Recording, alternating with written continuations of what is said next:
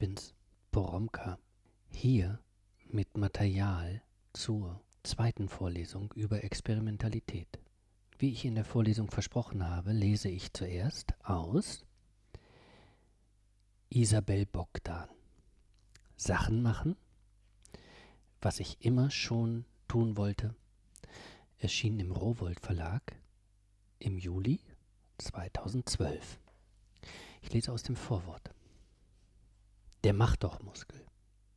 Als ich den Auftrag bekam, unter der Überschrift Sachen machen alle zwei Wochen einen Text für das Online-Magazin Kulturmag zu schreiben, habe ich mich gefreut. Wie verrückt. Ich bin Übersetzerin. Ich sitze den ganzen Tag allein zu Hause am Schreibtisch. Natürlich könnte ich zwischendurch rausgehen und irgendetwas unternehmen, aber meistens tue ich es doch nicht. Außer ich habe alle zwei Tage einen Text abzuliefern. Ich freute mich also, so blöd das klingt, dass ich gezwungen war, schöne Sachen zu machen, die ich auch ohne Zwang hätte tun können.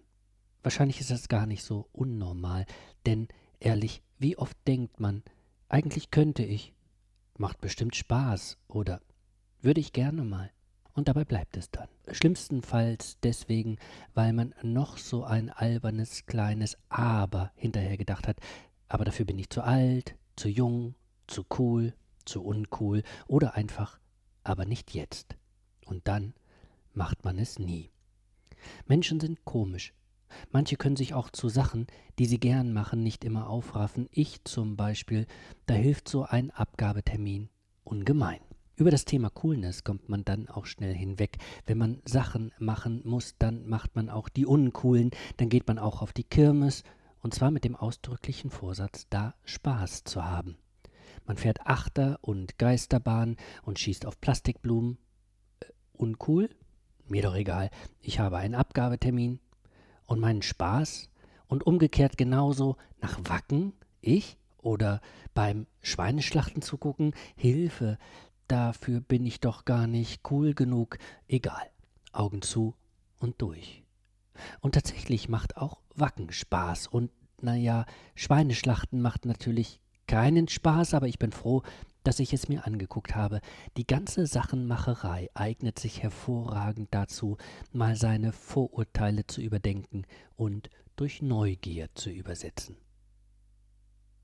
Ein weiteres Glück war, dass mir niemand vorgeschrieben hat, was ich tun soll. Ich konnte mir alles selbst aussuchen. Ich musste nicht Fallschirm springen oder überhaupt irgendwo runterspringen. Ich musste nichts tun, was ich doof fand oder wovor ich Angst hatte.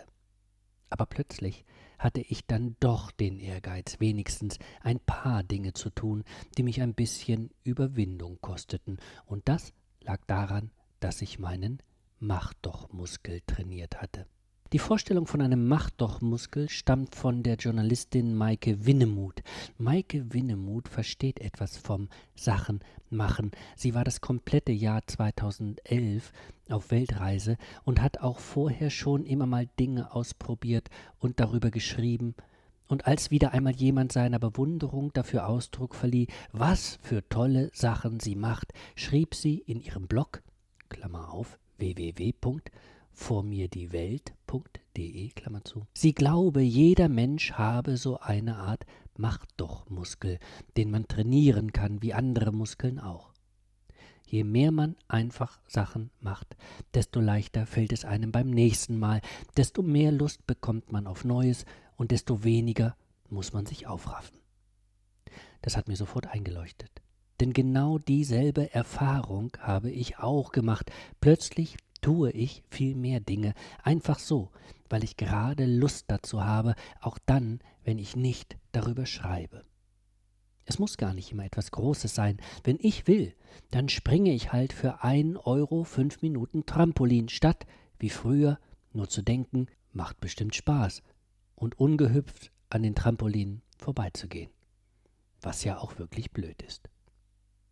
Was ich sagen will, machen Sie Sachen.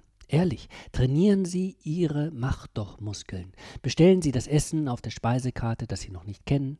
Melden Sie sich für die komische Sportart an, die Sie immer schon mal ausprobieren wollten. Und unterhalten Sie sich mit dem interessanten Typen an der Bar.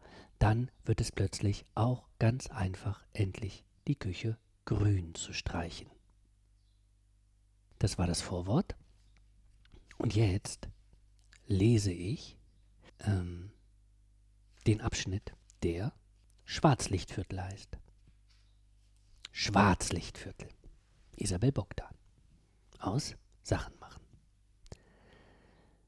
Mit Schwarzlicht beleuchtetes Indoor-Mini-Golf ist eine so sensationell bescheuerte Idee, dass ich da selbstverständlich hin muss. Wir sind zu fünft. Und pünktlich. Pünktlich ist wichtig, man muss sich nämlich vorher anmelden und bekommt einen Termin mit genauer Uhrzeit. Und die Uhrzeit ist nicht etwa so was Primitives wie Viertel nach zwei. Nein, die Uhrzeit, zu der wir unseren Minigolftermin haben, lautet 14.18 Uhr. Ja, das meinen die ernst. Um haargenau 18 Minuten nach zwei betreten wir also einen winzigen Raum, der innen aussieht wie ein U-Boot, beziehungsweise so wie ein kleines Kind sich ein U-Boot vorstellt. Die ganze Kammer schwankt und wackelt, an den Bullaugen ziehen Filmfische vorbei und ein alberner Captain auf einem Bildschirm erklärt uns die Minigolfregeln. Joho, und ne Buddel voll rum. Manche von uns amüsieren sich, andere finden das total doof und kriegen schlechte Laune. Das U-Boot befördert uns in die erste von drei Erlebniswelten. Ich weiß nicht, ob die so heißen, das habe ich mir gerade ausgedacht, aber solche Sachen heißen ja immer so. Die erste Erlebniswelt ist eine Unterwasserwelt. Alles mit Schwarzlicht beleuchtet und in grellen Neonfarben bemalt. Wilde Unterwasserfantasien mit Haien und Kraken und Schiffswracks und Neptun und Nessie und quietschbunten Fischen. Die schlechte Laune ist sofort weg, denn das ist wirklich vollkommen irrwitzig. Alles so schön bunt hier, der reinste LSD-Trip und ich trage ein Art Tarnkleid, nämlich weißgrundig mit knallbunten Blumen drauf, gute Wahl. Wir spielen die ersten Bahnen, die Augen gewöhnen sich langsam ans Halbdunkel.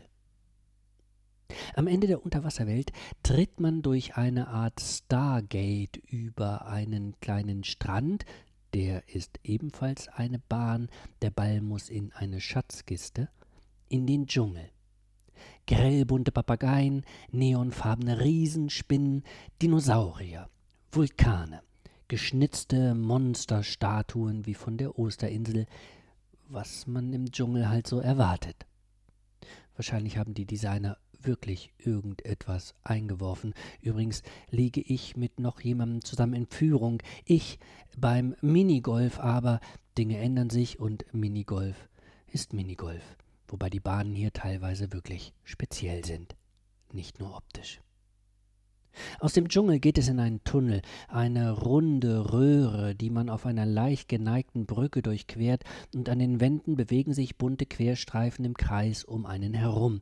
Wenn man auf der Brücke stehen bleibt, bekommt man schnell das Gefühl, dass die Streifen sich nicht bewegen, sondern stillstehen, während man selbst sich unablässig dreht. Sehr sonderbar, und es dauert danach eine ganze Weile, bis sich das leichte Schwindelgefühl wieder los bin. Wir betreten als letztes eine Fabrikwelt oder sowas, in der die Gestalter dann vollends kindisch geworden sind. Das ist aber nicht der Grund, warum ich in rasanter Geschwindigkeit plötzlich hinten liege und schließlich spektakulär verliere, denn ich habe ja gar nichts gegen solche Kindereien. Der Grund ist eher der Schwindeltunnel. Danach kann man ja gar nicht mehr gerade ausschlagen, und die anderen sind da viel schneller durchgegangen als ich. Den ist gar nicht schwindelig. Doch, doch, daran liegt es. Und während wir drinnen im Schwarzlicht kleine Neonbille in Löcher schubsen, ist draußen herrliches Wetter. Dort vor der Tür sitzen wir dann, noch anderthalb Stunden mit selbstgebackenem Möhrenkuchen in der Sonne, auf einer Treppe zwischen einem Fitnessstudio, Deichmann und Rewe. Das ist sehr gemütlich und nett da an der großen Straße mit dem Kuchen. Und ich lese jetzt aus Roger Paul Droit Fünf Minuten Ewigkeit. 101 philosophische Alltagsexperimente. 2002 erschienen im Münchner Heine Verlag. Und ich lese den Abschnitt 2. Ein Wort seines Sinnes entleeren. Dauer zwei bis drei Minuten. Material, was zur Hand ist. Wirkung sinnentfremdend. Es kann irgendwo und irgendwann sein. Wiederum genügt es, dass sie sicher sind, nicht gehört zu werden. Besser wäre es auch, wenn sie während des Experiments nicht gestört werden könnten, damit sie keine Angst haben müssen, sich lächerlich zu machen. Wenn sie allein sind, ist das Experiment unproblematisch. Aber dabei beobachtet und zum Gespött zu werden, könnte das gewünschte Ergebnis beeinträchtigen. Suchen Sie sich also einen Ort, wo Sie niemand hört. Nehmen Sie, was Sie zur Hand haben, einen alltäglichen Gegenstand, einen Bleistift, eine Uhr, ein Glas oder auch eines Ihrer Kleidungsstücke, Knopf oder Gürtel, Tasche oder Schuhband.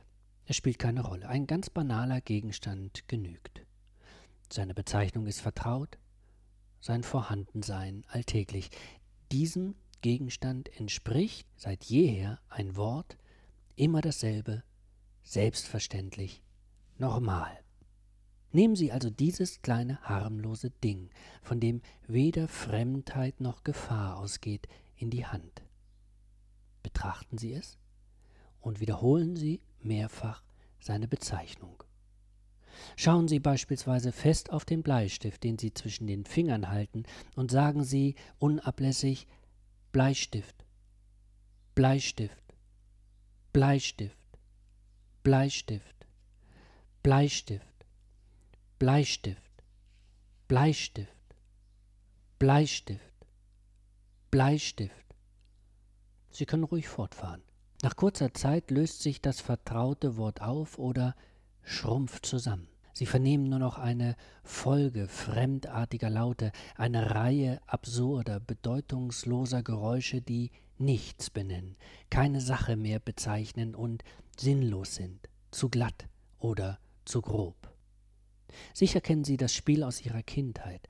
Auf diese Weise haben wir fast alle erlebt, wie brüchig das Band zwischen Worten und Dingen ist. Wenn man es verdreht oder in die Länge zieht, ist dieses Band keineswegs mehr direkt. Es verheddert sich oder reißt. Das Wort vertrocknet oder zerbröselt, die zersplitterte Hülse einer klangvollen Nichtigkeit. Was mit dem Gegenstand geschieht, ist nicht weniger erstaunlich. Es hat den Anschein, als würde seine Stofflichkeit dicker, dichter, gröber werden.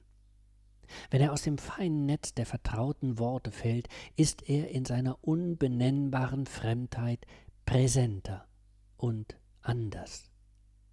Wiederholen Sie das alte Dissoziationsspiel. Versuchen Sie zu beobachten, wie sich die Bedeutung verflüchtigt, wie sich jenseits der Wörter die spröde Wirklichkeit zeigt, die raue Schale unter der Prosa.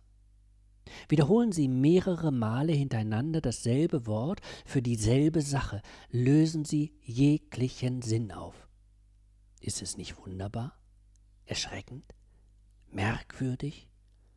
Wenige Augenblicke genügen, um das dünne Häutchen rissig werden zu lassen, auf dem wir uns eingerichtet haben, zufrieden, die Dinge beim Namen nennen zu können. Ich lese jetzt aus Walter Benjamin über Haschisch. Hauptzüge der zweiten Haschisch-Impression, die Walter Benjamin selbst aufgeschrieben hat am 15. Januar 1928, nachmittags um halb vier. Die Erinnerung ist weniger reich, trotzdem die Versunkenheit eine geringere als beim vorigen Mal war. Ich war, genau gesagt, weniger versunken, aber tiefer drin. Auch haften in der Erinnerung mehr die trüben, fremdartigen, exotischen Partien des Rausches als die lichten. Ich erinnere mich an eine satanische Phase. Das Rot der Wände wurde bestimmend für mich. Mein Lächeln nahm satanische Züge an, wenn auch mehr den Ausdruck satanischen Wissens, satanischen Genügens, satanischen Ruhens als den satanischen zerstörenden Wirkens. Das Eingelassensein der Anwesenden in den Raum steigerte sich. Der Raum wurde samtner, flammender, dunkler. Ich nannte den Namen de la Croix. Die zweite ganz starke Wahrnehmung war das Spiel mit dem Nebenzimmer. Man beginnt überhaupt mit Räumen zu spielen. Es entstehen Verführungen des Orientierungssinns. Was man im wachen Zustande aber nur an der sehr unangenehmen Verschiebung kennt, die man willkürlich hervorruft, indem man nachts in einem Zuge auf dem Rücksitz fahrend sich einbildet, man fahre auf dem Vordersitz oder umgekehrt, das lässt sich aus der Bewegung ins Statische übersetzt hier als Verführung erfahren. Der Raum verkleidet sich vor uns nimmt wie ein lockendes Wesen die Kostüme der Stimmungen um. Ich erfahre das Gefühl, nebenan im Zimmer könnte sowohl die Kaiserkrönung Karls des Großen wie die Ermordung Heinrichs IV., die Unterzeichnung des Vertrags von Verdun und die Ermordung Egmonts sich abgespielt haben. Die Dinge sind nur Mannequins. Und selbst die größten welthistorischen Momente sind nur Kostüme, unter denen sie die Blicke des Einverständnisses mit dem Nichts, dem Niedrigen und Banalen tauschen. Sie erwidern dem zweideutigen Zwinkern von Nirvana herüber. In dieses Einverständnis gar nicht hineinbezogen zu sein, das macht dann das satanische Genügen aus, von dem die Rede war. Hier ist auch die Wurzel der Sucht, die Mitwisserschaft mit dem Nichtsein grenzenlos zu vertiefen durch Steigerung der Dosis. Vielleicht ist es keine Selbsttäuschung zu sagen, dass man in diesem Zustand eine Abneigung gegen den freien, sozusagen uranischen Luftraum bekommt, der den Gedanken des draußen beinahe zur Qual werden lässt. Es ist nicht mehr, wie voriges Mal, das freundliche, gesellige Verweilen im Raum aus Freude an der Situation, wie sie ist, sondern ein dichter, sich eingewebt, sich eingesponnen haben, ein Spinnennetz, in dem das Weltgeschehen verstreut wie ausgesogene Insektenleiber herumhängt. Von dieser Höhle will man sich nicht trennen. Hier bilden sich auch die Rudimente eines unfreundlichen Verhaltens gegen die Anwesenden, Angst, dass sie einen stören, herauszerren könnten. Aber auch dieser Rausch hat trotz der depressiven Grundlage seinen kathartischen Ausgang, wenn auch nicht den seligen des letzten, so einen findigen, der nicht ohne Anmut ist, nur dass diese bei abklingender Wirkung, die denn doch eigentlich den Depressionszusammenhang deutlicher hinstellt, zustande kommt, könnte unter Umständen dafür sprechen, dass an dem depressiven Charakter denn doch die Verstärkung der Dosis ihren Anteil hat. Doppelte Struktur dieser Depression, einmal Angst und dann eine Unschlüssigkeit in einer damit verbundenen praktischen Frage? Dieser Unschlüssigkeit Herr geworden, plötzlich einem sehr versteckten Moment einer zwangshaften Versuchung auf die Spur gekommen, damit die Möglichkeit gewonnen, ihr etwas nachzugeben, mit der Aussicht, sie abzutun.